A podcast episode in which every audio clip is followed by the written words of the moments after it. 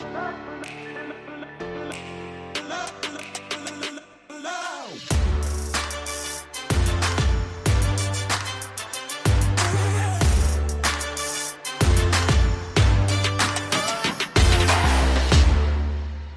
Herzlich willkommen zum Podcast Arbeitsphilosophen, die Zukunft der Arbeit. Herzlich willkommen zu einem neuen Special. Heute hören wir eine Art Best Practice.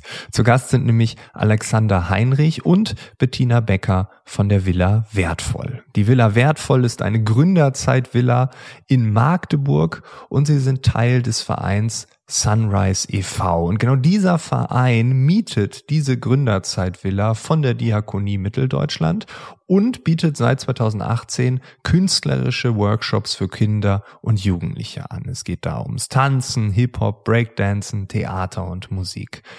Warum das Ganze so wichtig ist, das werden wir gleich hören, was die beiden genau dort tun auch. Ich kann nur sagen, so wie man dort arbeitet, könnte man ja auch in vielen Organisationen arbeiten, die jetzt vielleicht einfach nur Produkte und Dienstleistungen verkaufen wollen. New Work ist ein Begriff, den man dort lebt, obwohl man gar nicht wusste, was dieser Begriff so bedeutet und dass es diesen Begriff überhaupt gibt. Ich wünsche dir jetzt ganz viel Spaß mit einem Best Practice aus der Villa Wertvoll. Los geht's. Was genau macht ihr? Ja, also die Villa Wertvoll ist eine, eine Villa, wo Kinder und Jugendliche erleben, dass sie bedingungslos wertvoll sind. Und ähm, die Methode dazu ist, ähm, dass wir Kurse anbieten in Musik, Tanz, Theater, also so kreative Workshops, wo dann Kids ihre Potenziale entdecken können und entfalten können. Und auf dem Weg einfach merken, ich habe was drauf und so ihren Selbstwert stärken. Diese Persönlichkeitsstärkung, das ist so das Ziel der Villa Wertvoll. Genau, hier sind in der Woche ähm, ungefähr 150 Kinder oder Jugendliche zwischen drei und 17 Jahren und alle arbeiten an irgendwelchen künstlerischen Projekten und am Ende gibt's immer eine große Aufführung. Ah, okay, das heißt, man muss sich bewerben oder man kann einfach wie bei so einem Jugendzentrum einfach vorbeikommen? Mhm.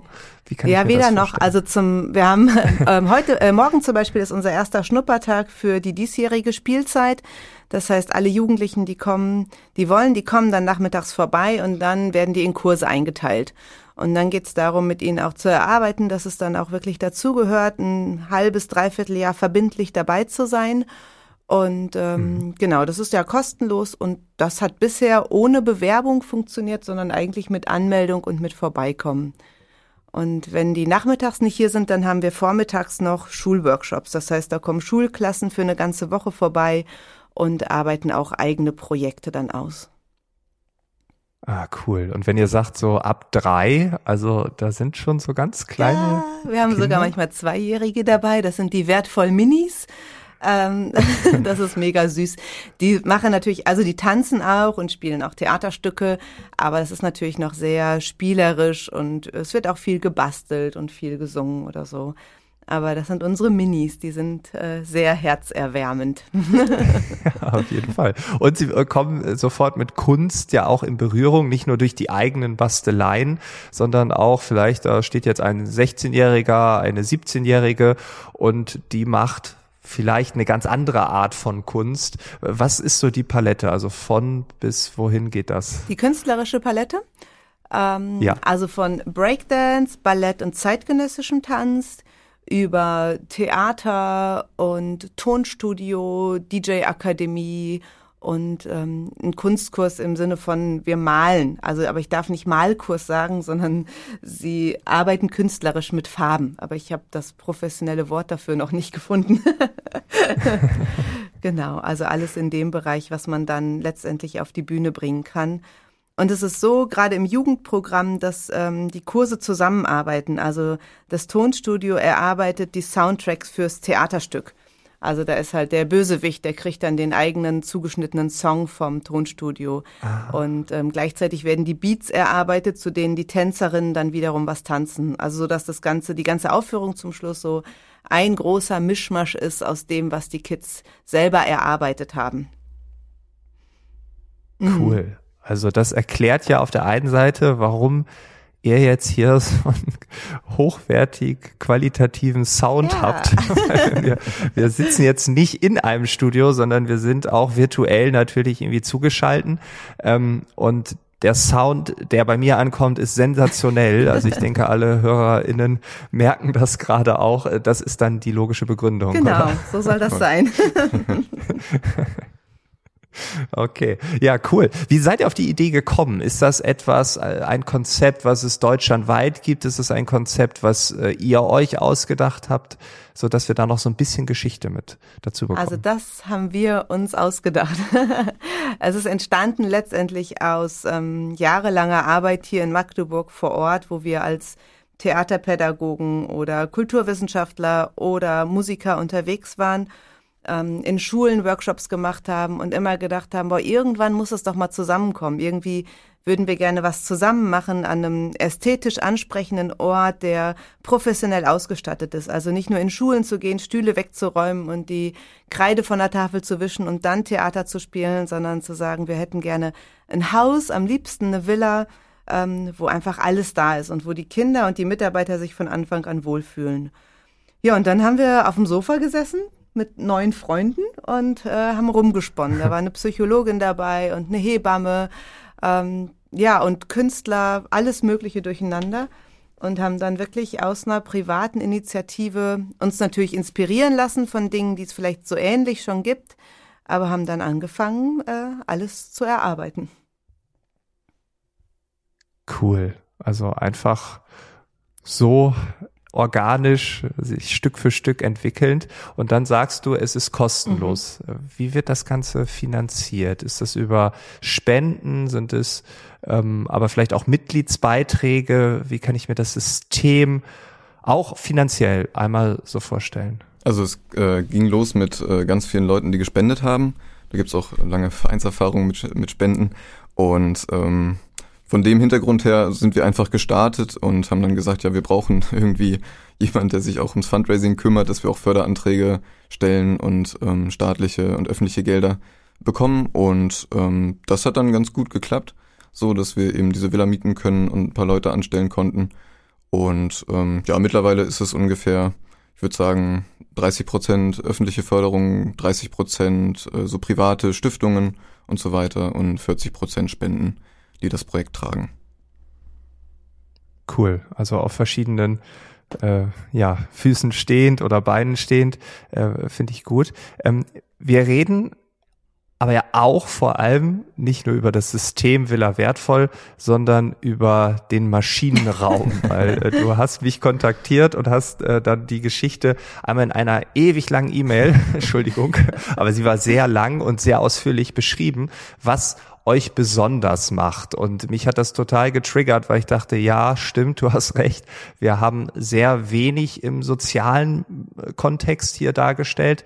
Ähm, das heißt, das ist erstmal wertvoll, ja, aber auch wie ihr tickt. Vielleicht magst du mal ganz kurz erzählen, äh, warum es diese Kontaktaufnahme, wenn ich die so nennen kann, warum es die überhaupt gab. Ja, weil ich, äh, ich finde den Podcast sehr inspirierend. Ich habe ähm, so überlegt, ich will mich mit ähm, mit New, dem ganzen New Work Ding auseinandersetzen, weil ich gemerkt habe, dass ein sehr großer Hebel ist, um, um die Gesellschaft zum, zum Positiven zu verändern, wenn man menschenfreundliche und gute Arbeitsplätze schafft. Und ähm, ja, da habe ich gegoogelt den Podcast und habe das gehört und fand es super spannend und ähm, dachte, ja, wir machen viele Ideen, die in dem Podcast auftauchen, machen wir einfach so. Wir haben das äh, schon, ja, wir haben uns halt zusammengesetzt, überlegt, wie wie wollen wir unsere Kultur gestalten, wie wir zusammenarbeiten, ähm, beziehungsweise vieles hat sich auch einfach ergeben. Es, es stand nie zur Debatte, dass es irgendwelche krassen Hierarchien gibt oder oder dass ähm, wir richtig unterschiedlich viel Gehalt verdienen, weil wie will man das einordnen, wer jetzt mehr verdient als der andere? So ähm, und so ist das alles auf dem Weg entstanden.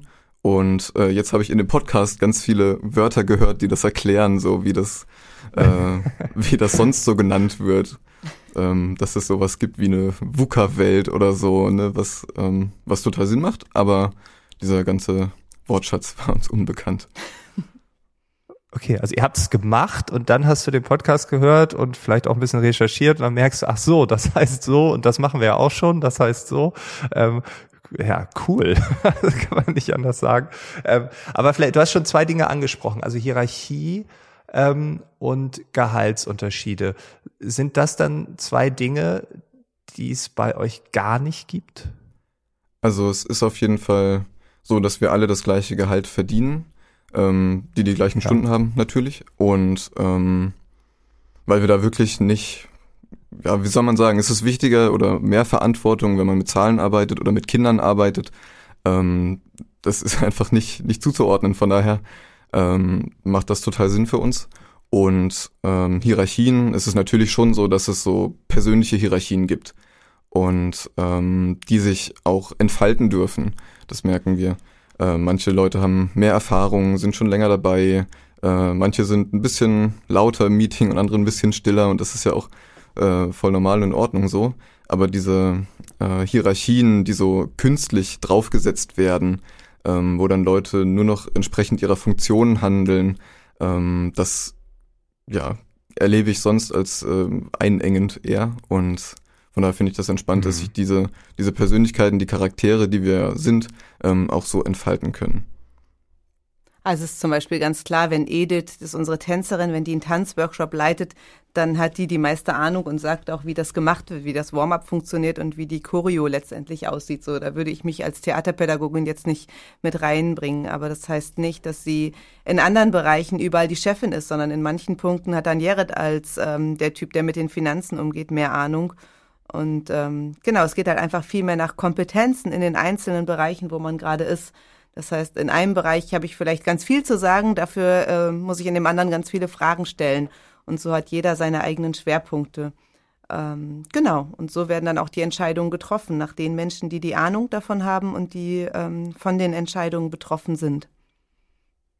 Okay, das heißt, ähm, doch in meiner Wahrnehmung, es könnte da auch manchmal auch Reibung geben. Ne? Also wenn du jetzt sagst, ich habe mir das Theaterstück so vorgestellt und jetzt mittendrin gibt's einen Tanz und jetzt sagt deine Kollegin, ja, aber das muss so. Und du sagst aber aus der Theaterbrille, ja, aber das ist dann zu wuchtig oder zu impulsiv. Das muss doch eher ruhiger sein. Äh, Gibt da dann diese Spannung und wenn ja, wie geht man damit um? Weil in so klassischen Organisationen, das finde ich immer ganz interessant, da haut dann jemand auf den Tisch, also jetzt bei, bei äh, Dinge, so machen wir das jetzt. So, das, das gibt's mhm. ja dann bei euch nicht. Aber wie, wie funktioniert so die Kommunikation alltäglich. Ja, Reibung gibt's und das ist total schön. Vor allen Dingen, wenn dann auch die Psychologin mit reinkommt, die hier auch arbeitet und sagt, also für die Kinder könnt ihr das aber nicht machen. Das ist aus psychologischer Sicht ganz schwierig so. Und dann gibt's gibt's Reibung, ja. Und dann kommt der Musiker noch dazu und sagt, nee, dafür mache ich euch keinen Soundtrack. Ich habe einen ganz anderen Beat produziert, ja. Also es ist ähm, und ich finde, durch so Reibung entsteht ja auch Reibungswärme, ja. So das ist ähm,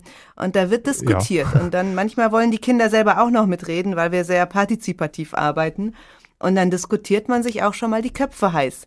Ähm, und bisher haben wir es halt immer so erlebt, dass genau dadurch dann echt ein, ein brillantes Ergebnis kommt, weil halt eben nicht nur ich mit meiner Theaterbrille ähm, alles mache, wie ich es schon seit Jahrzehnten mache und Edith nicht nur als Tänzerin, mhm. sondern weil wir merken, wir können voneinander lernen. Und das ist halt cool, ja. Das ist, da muss man natürlich manchmal seinen Stolz runterschlucken, weil man denkt, ist jetzt doch nicht alles auf meinem Mist gewachsen. Aber auch wie geil, dann zu erleben, ach wie cool, mit diesem Tanz an dem Punkt, da wäre ich nie drauf gekommen, aber so macht es jetzt viel mehr Sinn. Und ähm, ich glaube, es hat viel mit Stolz zu tun und mit Demut und damit den anderen wertzuschätzen und sagen, letztendlich kommen wir zusammen zu einem viel schöneren Ergebnis, als wenn einer das alleine machen müsste. Und so erleben wir das als riesige Bereicherung. Und dass mal richtig geknallt hat, also das würde ich gar nicht. Also Reibung schon, ja, auch mal so ein, hä, aber meine Idee ist doch eigentlich, aber ähm, nee, richtigen Knall gab's gab's noch nicht. Aber wirklich Reibungswärme, so wo man dann denkt, ja, komm, da müssen wir noch mal dran. Das lass uns da noch mal diskutieren. Ja, ja ich finde auch jeder bringt halt auch wirklich seine Ideen ein, weil es auf Augenhöhe passiert. Also niemand hat Angst davor, seine Meinung zu sagen und dann dann wird's am Ende ein schönes Ergebnis. Mhm. Ja, und das ist etwas, was ich seit Jahren beobachte, dass die Diskussionskultur meiner Meinung nach ein Stück weit abgenommen hat, vielleicht sehr abgenommen hat. Ähm, und man ja gerne in so einer Harmoniebubble schwebt. Und dann äh, traut man sich halt dann auch nicht, Alex, das, was du sagst, man traut sich nicht die Meinung zu sagen, weil dann könnte ja dort eine Meinungsverschiedenheit äh, aufpoppen und dann hat man Streit und so und ach, man will doch eigentlich nur so Ruhe. Und ähm, gerade diese Reibungswärme, und du sagst es gerade, Bettina, du bist jahrelang in deinem Trott, äh, so muss man das machen. Ähm, und äh, die Tanzlehrerin auch. Aber wenn ihr euch zusammen tut, dann entwickelt ihr euch beide weiter. Und das ist ja etwas, was dann, ja, was in diesen ganzen Diskussionen oft zu kurz kommt, glaube ich, dass durch die Reibung, durch die Diskussion, durch die Antiharmonie erst das Brillante oder was auch immer, dieses Weiterentwickelnde entstehen mhm. kann. Also ich glaube, wenn wir alles so machen wie bisher, äh, dann äh, ja maximal stagnieren alle. Und also von persönlich bis auch kulturell bis was weiß ich. Also das bleibt alles stehen. Und diese Reibungswärme. Ich finde, das ist ein ganz schönes Bild, weil im Winter, da reibe ich ja auch die Hände zusammen, weil ich will, dass die wieder warm werden. Genau. Aber äh, mit anderen Menschen traue ich mich das dann auch. Ja, und das ist ja oft so, also man sagt ja schnell diesen Spruch, ich bin okay, du bist okay, ja. Und ich denke aber, das ist ja. zu wenig. Also dann lass uns ja, nämlich ja. stehen und dann, dann passiert aber auch nichts, ja. Und das ist, also klar, im künstlerischen Bereich, aber auch so im Team merken wir das. Wir haben immer wieder auch Gespräche, wo man sagt, boah, ähm, also wir arbeiten ganz viel mit Feedback, ja, und sagen hier, sag nochmal, was könnte ich besser machen, wo ist das und so. Das tut natürlich manchmal weh und ist auch unangenehm, aber äh, wir wollen einfach nicht den anderen stehen lassen mit einem, naja, du bist schon okay, ja, sondern uns dann auch immer wieder gegenseitig herausfordern und sagen, so können wir alle gemeinsam wachsen. Und so wollen wir auch mit den Kindern umgehen. Die wollen wir auch nicht einfach ähm, nur lassen, sondern wir wollen sie ja herausfordern. Und das muss für uns selber auch gelten dann. Und das finde ich, ich finde das total wichtig, dass wir das nochmal unterstreichen, weil wir haben in dem letzten Themenschwerpunkt Kapitalismus neu gedacht sehr viel auch über den Begriff Leistung philosophiert. Und oft wird ja so dieses, ja, und dann so basisdemokratisch, partizipativ, bla bla, esoterischer Quatsch, da entsteht ja nichts. Jetzt höre ich hier aber ganz klar in deiner Aussage, äh, natürlich geht's um uns um Wachstum, um Leistung. Wir wollen was Brillantes, hast du eben gesagt, erschaffen. Also es ist ja genau das Gegenteil, was oft so als Vorwurf, was ich zumindest, wenn man über neue Organisationsformen spricht, dann oft als Kontra bekomme. Ja, ja, das ist ja gar nicht, also da kann man in der realen Welt ja nicht mit bestehen, mit so, alle haben eine Meinung, sondern muss ja jemand auf den Tisch hauen. Und das ist genau das Gegenteil, was du hier erzählst. Ja. Finde ich total wichtig, dass wir das noch einmal ganz fett unterstreichen. Ja, bitte. Hier. Ich würde sogar sagen, dass wir ja. alle auch einen äh, gewissen Anspruch an Perfektionismus haben hier. und, aber jeder auf seine Weise, ja. Und jeder hat da auch hier eine gewisse ja. Macke. Ähm, und ich glaube, dass wir auf einem ganz hohen Niveau arbeiten können. Ähm, und trotzdem darf jeder seine Meinung haben. Und das hat aber was wieder mit Wertschätzung und Vertrauen zu tun, ja, dem anderen auch zu vertrauen, dass er wirklich gut ist in seinem Bereich. Oder man könnte es ja auch so formulieren, dieses extrem hohe Niveau geht nur, weil jeder ja. seine Meinung äußert. Und das, da bin ich sogar eher, mhm. also ich, ich glaube eher an die, an die extreme Formulierung dieses Satzes. Wir hatten teamintern mal so eine kleine Umfrage äh, gemacht, so zu unserer Arbeitskultur, was, was wir eigentlich daran gut finden und was nicht und so. Und ähm, eine schrieb rein, ja, sie findet es am herausforderndsten, dass ähm, Entscheidungen so schnell getroffen werden und sie kommt manchmal nicht hinterher, was es jetzt plötzlich schon wieder alles Neues an Projekten gibt und so, ähm, weil eben jeder die, die Freiheit hat, in seinen Bereichen die Entscheidungen selbst zu treffen.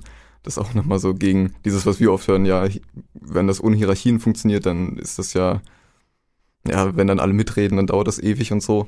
Ähm, ist, ja. ist genau das Gegenteil der Fall. Ja, und ich arbeite ja noch so mit manchen Organisationen zusammen, die sehr hierarchisch strukturiert sind.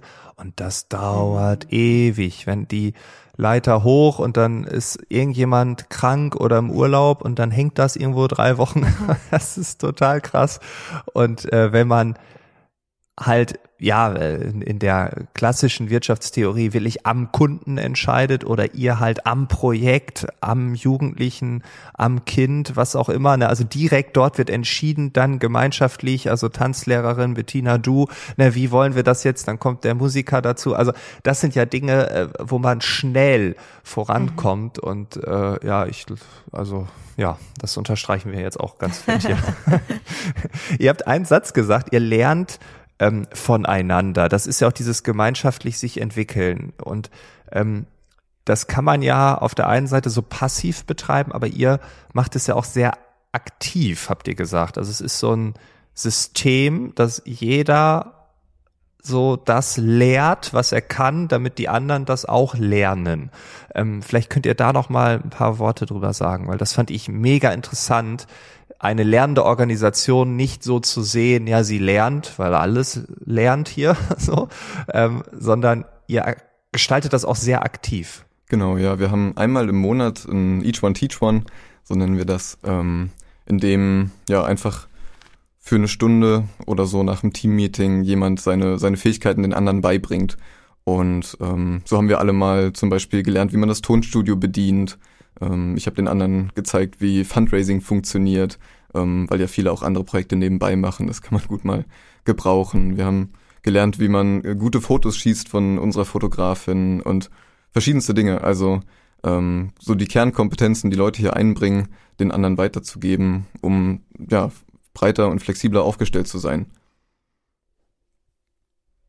Und das heißt, ähm, das ist so ein bisschen Pareto-Prinzip. Ne? Also wenn ich jetzt sage, ja, so gehen exzellente Fotos, dann bräuchte man vielleicht eine Woche, um das zu zeigen oder vielleicht auch zwei Monate. Ähm, aber in dieser einen Stunde gibt's halt so diese Basics, wo man sagt, bitte macht das nicht falsch, sondern macht das so und so und so. Und dann sehen eure Bilder schon viel besser aus mhm. und mit kleinen Hebeln eine große Wirkung erzielen. Und so würdest du es ja auch im Fundraising machen. Also wenn jemand, äh, keine Ahnung, dich jetzt anspricht oder du musst eine E-Mail schreiben, dann mach bitte nicht diese Fehler, habe ich selbst schon gemacht macht, funktionieren nicht so gut, sondern probiere eher das und das aus und dann hat man schon diesen Hebel. Ne? Also kleiner Hebel, aber große Wirkung. So ein bisschen Pareto ist das. Genau, komplett. Und immer eben der Versuch, das so, ja, so einfach dar darstellbar zu machen, dass, dass es eben alle anderen auch anwenden können. Wir hatten zum Beispiel, einmal hat eine Designerin uns äh, beigebracht, ein, ein simples Tool, mit dem man online easy, jeder aus dem Team, ähm, kleine Logos gestalten kann und so weiter. Und seitdem saßen dann alle rum und haben Logos gestaltet, einfach auch aus, aus Box so.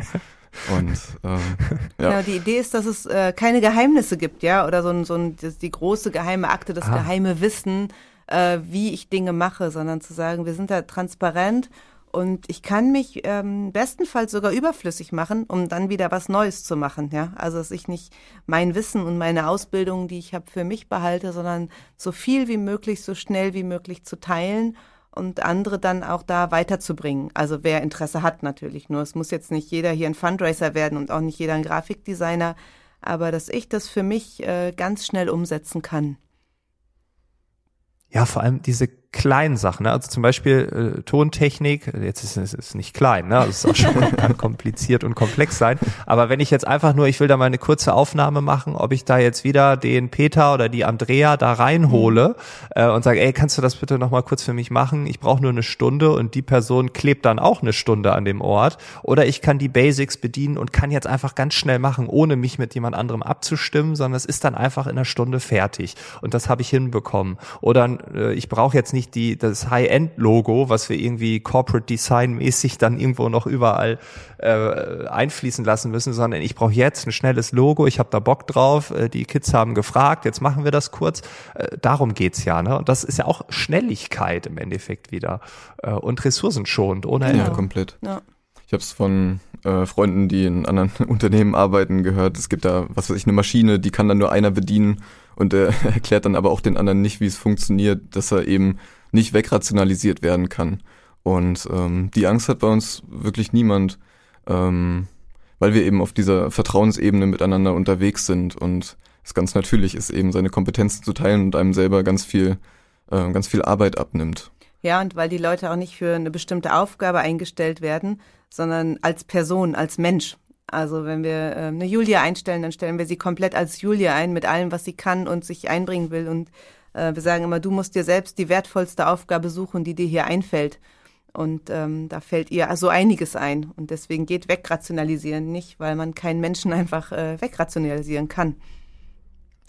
ja.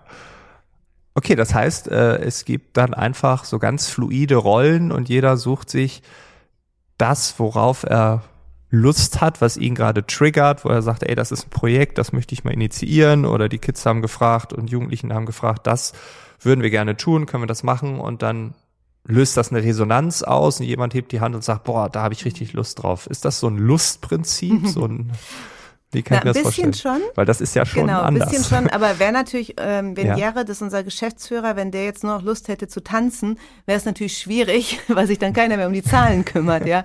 Also ähm, Stimmt auch. das ist natürlich auch ein Verbindlichkeitsprinzip, ja. Und wenn ich jetzt Theaterpädagogin bin und hier Theater mache, dann werde ich das vermutlich auch weitermachen. Es sei denn, ich finde ähm, einen Ersatz dafür, ja. Aber äh, wenn Mhm. so ein neues Projekt entsteht, ist schon die Frage, so wer hat Bock mitzumachen und dann melden sich vielleicht fünf Leute, weil sie Zeit haben oder Bock haben und dann machen wir das. Wenn sich aber keiner meldet, kann es auch sein, dass ein Projekt dann einfach nicht stattfindet und dann ist es auch in Ordnung, weil es heißt, wir machen nichts, wo jetzt wirklich ähm, keiner eine Motivation zu hat. So, das ist schon und das halt, also wir sagen ja immer, es sieht wie Spaß, sieht aus wie Spaß, ist aber Arbeit.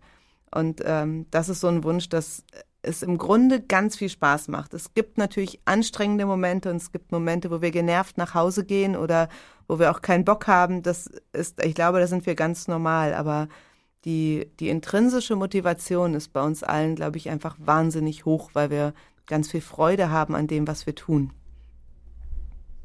Ist das dann ganz elementarer Wert, Freude, Spaß, wenn wir über Werte reden?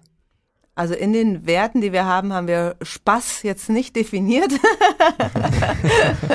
aber Lebendigkeit und Vertrauen und Wertschätzung und ähm, ja Hoffnung und Ja, Vielfalt. Und wenn das Ja. zusammenkommt und man dann mit Freunden und Freundinnen zusammenarbeitet, entsteht, glaube ich, automatisch Spaß. Und wenn du dann noch Kinder dazu nimmst, also es ist es ist Ja. das, was ich glaube, der der Spaß ist eine ist nicht der Wert, sondern es ist die Folge von den Werten, wie wir sie leben. Mhm. Ich hätte jetzt bei Lebendigkeit schon mit Mhm. reingenommen. Ich finde, Lebendigkeit ist immer Freude, ist Mhm. immer Spaß. Also, ja gut, man kann sagen, ich bin lebendig, wenn ich einfach nur hier am Rechner sitze und mit der Maustaste irgendwie die ganze Zeit nur auf einen bestimmten Punkt klicke, bin ich ja auch nicht tot. Ne? Das Gegenteil von lebendig wäre ja tot. Aber Lebendigkeit in der Form ist für mich Mhm. schon Freude, Spaß. Ne? Aber klar, wenn du sagst, das ist das Ergebnis, ähm, gehe ich da auch mit. Ähm, die, diese Werte, du, du hast es gerade gesagt, Freunde, Familie. Äh, Habt ihr, also ist das ein Freundeskreis? Ist das äh, Also es fing an als Freundeskreis, so von, von der Geschichte her, Okay, wie wir das ja. Ganze gegründet haben. Ähm, und dann sind die Leute, die dazu kamen, als jetzt Kolleginnen und Kollegen, kamen irgendwie auch alle aus einem Freundeskreis. Also das ist halt so gewachsen, naja, dann frage ich den und Alex fragt den und der kennt den und so. Und so sind wir jetzt 16 Leute, die sich irgendwie alle schon über Ecken kannten. Und manche waren schon dicke Freunde, andere werden Freunde. Der eine kann mit dem besser, der nächste mit dem. Aber ich würde schon sagen, dass wir als, als Freunde unterwegs sind. Ja, einige waren lange als Ehrenamtliche auch in, im äh, Verein schon engagiert. So, deswegen kannten die das ganze Modell auch schon, waren schon mit allem vertraut. Ähm, andere haben gespendet vorher, sind dann dazugekommen. Ja. Ja, genau. Erik hat jetzt seine Mutter gefragt, die jetzt anfängt, bei uns zu arbeiten als Sekretärin, was auch lustig ist. ah, eigentlich ist es andersrum. Da fragt dann der Vater die Mutter, ob der Sohnemann hier die Ausbildung machen kann. Genau. Nee, nee, So. er hat seine, seine Mama mit reingebracht. Das ist auch sehr lustig. Und die kennen wir anderen aber noch nicht. Also wir lernen Marianne jetzt erst kennen. So. Das ist aber dadurch, dass sie Eriks Mama ist, hat sie natürlich ein, ein volles Vorschussvertrauen, ja. Und ähm, genau, so ist es auch ganz spannend, wie sie dann ins Team kommt und wie das wächst dann. Ja, klar. Ich meine, man sieht ja das, was sie da auf den Weg gebracht hat, diesen Ja, Sohn. also sie kann auf jeden Fall was sehr gut. ja, genau. Hat ein gutes Kind geformt. Das war irgendwie so, ne? Das war das beste Zeugnis, was man ausstellen kann, wenn man dann in dem Bereich arbeitet. Äh, Ja, weil da- das ist ein ganz wichtiger Punkt, weil wenn ihr die Werte aufzählt, wie ihr sie gerade aufgezählt habt, ähm, das ist, also wenn ich das jetzt, wenn ich die Werte nehme und mit so einem klassischen Konzern vergleiche, würde ich sagen, das passt nicht. Aber wenn, wenn ich das auf euch beziehe, ja, dann passt es. Aber ich könnte es ja auch auf einen Freundeskreis beziehen. Also wenn ich jetzt hier äh, meine, also ich so einen Freundeskreis oder so, gehe ich hin und sage, lasst mal Werte definieren, nur für unseren Freundeskreis, so acht Leute. Ähm, was wären das für Werte? Würden ja ähnliche rauskommen wie bei euch? Ja, ja, Also. wahrscheinlich. ja, ja weil es, glaube ich, sehr menschliche Werte sind. Und wir haben die Werte, als wir sie damals definiert haben, zuerst definiert für die Arbeit mit den Kindern und Jugendlichen. Also ich weiß noch genau, als wir zusammensaßen, da waren noch zwei Psychologen dabei. Und dann haben wir diese Werte definiert und gemeinsam überlegt und haben sie ausgefüllt für die Kinder und Jugendlichen und hatten da unsere Unternehmenskultur noch gar nicht so sehr auf dem Schirm. So, das kam dann erst hinterher, dass wir irgendwann dachten, ah ja, da müssen wir auch mal drüber nachdenken. Ähm, und haben dann gedacht, na klar, dann passen die Werte so wie wir mit den Kindern umgehen wollen, so wollen wir auch miteinander umgehen. Und so kam das dann hintereinander. Ja, ich denke immer, wenn so, wenn das Ziel ist, dass Kinder, Jugendliche hier Wertschätzung erleben, dann muss man eben auch im Team miteinander wertschätzend umgehen und äh, eben genau diese Werte leben, dass auch der, ich sag mal, der Wertschätzungstank bei den PädagogInnen auch voll bleibt und die das weitergeben können. So, das, das, ja, gehört einfach alles zusammen. Ja, von innen nach außen. Mhm. Ne? Das ist etwas, was man leider häufig sieht, dass etwas ähm, verkauft wird, ob es Produkte oder Dienstleistungen oder was auch immer sind. Und dann macht man das aber selber nicht, man lebt es nicht. Und da gibt's immer so einen mhm. Bruch. Das nenne ich dann immer Glaubwürdigkeit. Manche nennen es Authentizität, manche haben diese Begriffe deckungsgleich eingesetzt. Aber das ist, ist ganz wichtig. Und ich meine, gerade Kinder und Jugendliche merken das ja vielleicht noch einen Tick eher als wir Erwachsenen. Oh ja. Wenn die einfach noch nicht mit so vielen Dingen vollgeballert sind und irgendwie die Tage sind irgendwie alle viel zu schnell vorbei.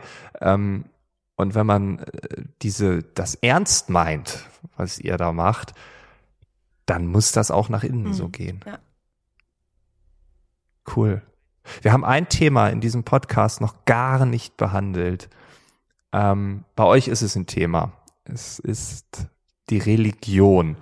Und ich habe echt vorher überlegt, weil man sagt zum Beispiel, wenn man so das erste Date hat, sagt man ja immer, sprich nicht über Religion, Politik und Fußball als Mann auch nicht unbedingt. also dann ist das Date, das ist ja ganz tricky. Ähm, aber vielleicht muss man über diese Dinge reden, ähm, weil sie ja auch so, so wichtig sind. Mhm. Ne? Also wenn ich jetzt äh, das meide und dann kommt raus, äh, ja, ich habe nichts mit Religion am Hut, aber ähm, mein Gegenüber ist äh, erzkonservativ katholisch, dann hätte man vielleicht auch beim ersten Date drüber reden sollen, ne? bevor man das erst nach, nach acht Wochen erfährt. Und ähm, das wäre vielleicht klüger gewesen. Aber äh, in diesem Podcast habe ich das Thema auch gemieden, mhm. gar nicht bewusst, sondern einfach, weil es, glaube ich, nie ein Thema war. Ähm, jetzt hab, habt ihr es im Vorgespräch ganz kurz angesprochen. Ähm, und auf der Website ist es ja auch irgendwie ein Thema. Also äh, es steht da und indirekt. Also Religion. Was bedeutet das für euch? Also ich würde es zuerst mal ähm, mit Spiritualität bezeichnen, weil ich finde, Religion ist schon schnell so eine Schublade. Dann ist schnell die Frage, na, welche Religion hast du denn? Aber ich glaube, was, was mhm. wir hier gemeinsam haben, ist, dass wir alle eine gewisse Art von Spiritualität leben. Ähm, so als vom Gründungsteam her sind viele kommen aus dem christlichen Glauben und ich glaube, da haben uns viele Werte auch geprägt oder vieles, was wir als sehr positiv empfunden haben, haben wir mit reingenommen. Vieles, was wir als sehr negativ aus unserer Geschichte empfunden haben, haben wir ähm, sofort abgelehnt. Ähm, aber das Team ist sehr vielfältig. Also wir haben jemanden dabei, der sich als Moslem bezeichnet, jemand, der als Agnostiker und Ignostiker und Atheist. Also ich glaube, es ist so alles vorhanden. Ähm, nee, nicht alles. Nee, das wäre zu viel gesagt. Aber es ist viel vorhanden, es ist eine große Vielfalt vorhanden. Und wir ähm, versuchen auch Raum, auch für die Kinder und Jugendlichen, für Spiritualität zu geben. Und ähm, zum Beispiel ein Punkt ist, glaube ich, da, was mich so geprägt hat oder was ich besonders schön finde, ich kenne es aus der christlichen Tradition, dass oft irgendwie von einem Teammeeting wird dann ein Bibelvers oder sowas vorgelesen. Ja, das ist so traditionell. Und irgendwie fand ich es schön und ich dachte aber immer, das ist für uns, ist es nicht passend, weil es gar nicht, gar nicht viele interessiert. Und dann haben wir das, ähm, das Geschenk eingeführt, wo jeder beim Teammeeting einmal dran ist, die anderen mit einem Input zu beschenken. Und das kann ein Lied sein, das kann ein Tanz sein, das kann ein Spiel sein, das kann ein Vers aus dem Koran sein oder eine Meditation oder sonst irgendwas. Und ähm, hm. so wollen wir auch an dem Punkt einfach gemeinsam wieder Vielfalt leben, Reibungswärme erzeugen und äh, zusammen auch eine Sprache finden, die es für die Kinder und Jugendlichen, die hier sind, auch möglich macht, darüber zu reden. Denn die Kinder, die herkommen, kommen ja auch aus sehr unterschiedlichen Hintergründen. Das sind viele Kinder, die ähm, aus anderen Ländern kommen und dort eine ganz andere Art von Religion erlebt haben. Und ähm, genauso wollen wir da sprachfähig sein und offen sein für das, was sie mitbringen. Hm. Also ist Religion kein Thema, sondern einfach da oder auch nicht. Das entscheidet jeder selbst und ihr habt so eine eigene Definition geschaffen und gibt allen irgendwie den Freiraum und ja, gestaltet das für euch sinnig um. Ich glaube, man darf religiös sein und man darf auch nicht religiös sein. Und wir haben zum Beispiel hier im Haus ja. einen Gebetsraum, ähm, wo manche sehr regelmäßig hingehen und sich zum Gebet zurückziehen für sich selber oder manche zum Meditieren. Ähm, zu welchem Gott man dann betet, ist jedem selber überlassen. Aber ich finde es wichtig und schön, dass es diesen Raum gibt und ähm, dass man sagen kann, ja, das ist, das ist möglich, du darfst es nutzen. Und du musst es weder ausklammern, aber du wirst auch nicht verpflichtet, das zu nutzen, ähm, weil es einfach zum Leben dazugehört oder dazugehören darf, hm. ohne dass es sofort eine Spaltung gibt, ja, so seid ihr religiös oder seid ihr nicht religiös, seid ihr spirituell oder nicht, sondern es ist, es wäre wieder so ein Label und wieder eine Schublade und einfach zu sagen, du darfst es austesten, du darfst es probieren, aber wenn es nichts für dich ist, dann lässt du es halt. Ja. Cool. Und dann als letztes noch, welchen Stellenwert hat Kunst in unserer Gesellschaft? Mir ist nämlich aufgefallen, dass Kunst überall ist. Also ich glaube, wir können Kunst aus unserem Leben nicht verbannen, weil wir immer wieder mit Kunst in Kontakt kommen. Und gleichzeitig habe ich das Gefühl, dass man aufgrund des ökonomischen Drucks, aufgrund der Pandemie, jetzt aktuelle Lage, vielleicht aber auch, weil man denkt, man muss was schaffen, also hauptsächlich auch so Arbeit hat so diesen hohen Stellenwert, vielleicht diesen Zugang zu Kunst ein Stück weit verliert. Ähm, ich selbst hatte nie so diesen großen Zugang. Ich musste ihn mir selbst schaffen und bin da immer noch dabei. Es ist nicht einfach, ähm, weil ich halt viele, viele Dinge gar nicht so ja, gelernt habe, sagen wir es mal so. Bei euch ist Kunst allgegenwärtig. also äh, teilt ihr meine Beobachtung? Das wäre die erste Frage. Und die zweite, wie schaffen wir es, dass Kunst in unserem Leben mehr Wertschätzung, mehr Anerkennung, vielleicht auch selbst mehr anfassen, mehr auch erschaffen, vielleicht auch, äh, ja, wie, wie kriegen wir das hin, dass mehr Kunst in unser Leben kommt?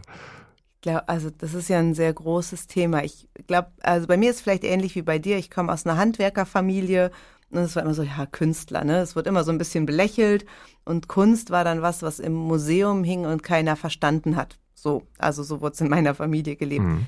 Aber ich glaube, dass der Begriff Kunst einfach viel, viel größer ist und dass es einfach schön ist und Sinn macht, wenn wir das Ganze weiter fassen, wenn jeder, jeder Graffiti-Künstler auch, also der wirklich jetzt nicht Schmierereien macht, ja, wenn man da auch von Künstlern sprechen kann, ja. Und ich glaube, dass wir überall mit Kunst in, in Berührung sind, in der Natur.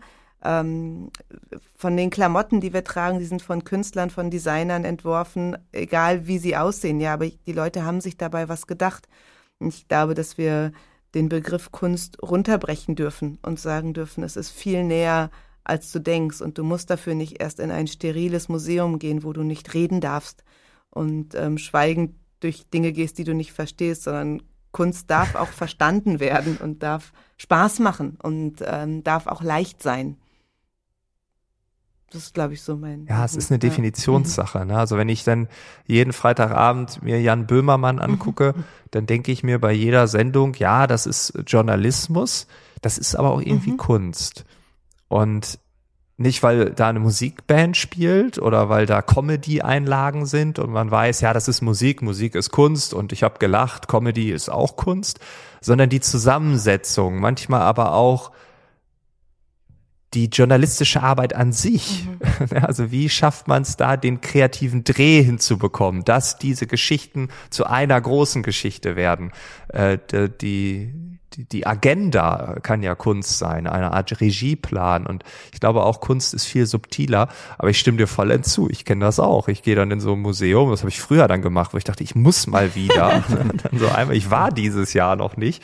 Und dann bin ich da so schweigend, äh, sehr oft gähnend durch diese Räumlichkeiten gelaufen, habe mich erdrückt gefühlt von den Eindrücken, die ich nicht verstanden habe und war danach auf der einen Seite so, yo, Haken dran. Ich war 2014 jetzt in einem Museum, sehr gut.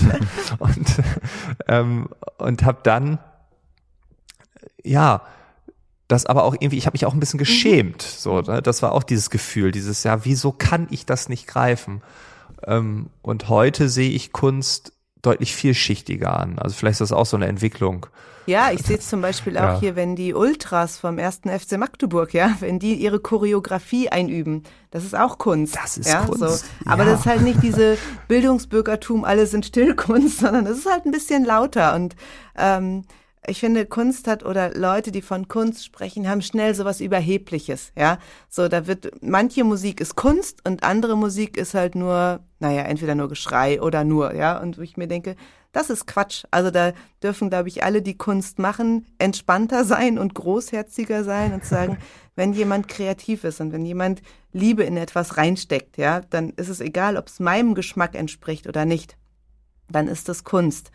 Und ähm, dann kommen wir zum Thema Bildungssystem zu sagen, lasst uns Kunst in die Schulen tragen, lasst uns da viel mehr Schwerpunkt draufsetzen, dass es nicht nur diese eine Stunde Kunstunterricht gibt, wo du was mit Malen machst, sondern dass da ja. Theater reinkommt, dass da Musik reinkommt, aber Musik in einem größeren Fach, ja, wo man wo gerappt wird, wo auch mal Punkrock gespielt wird, keine Ahnung, wo wir es gerade hatten, ja.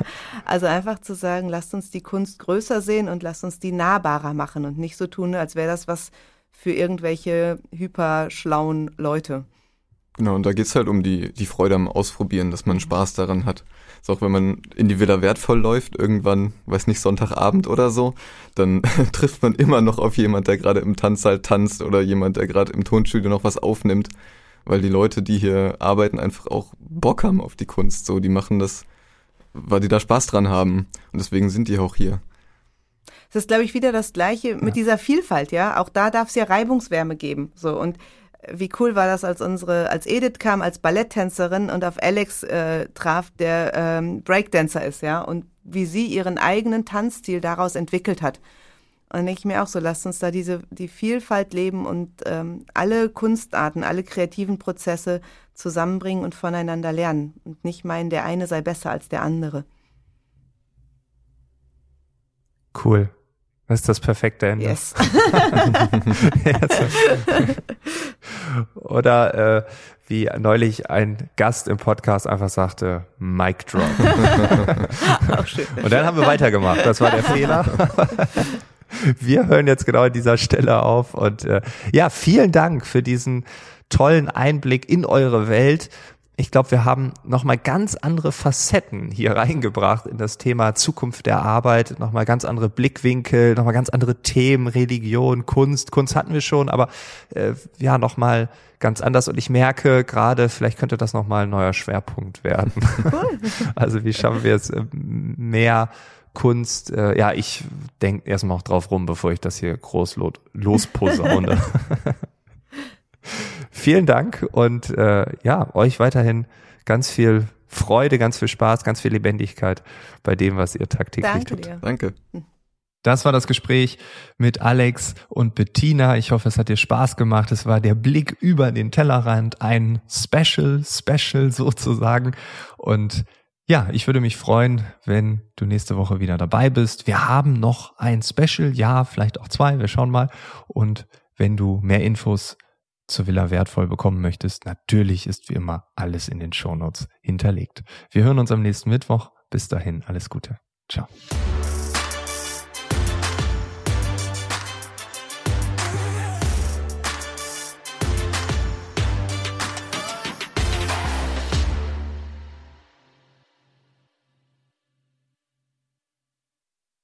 Hallo, wir sind Robert und Rüdiger und wir machen gemeinsam ziemlich gut veranlagt. Den österreichischen Anleger-Podcast. Also wenn du wissen willst, was sich Neues tut bei Aktien, Anleihen, Gold, Bitcoins, Kryptos oder sonst irgendwas, dann hör doch mal rein.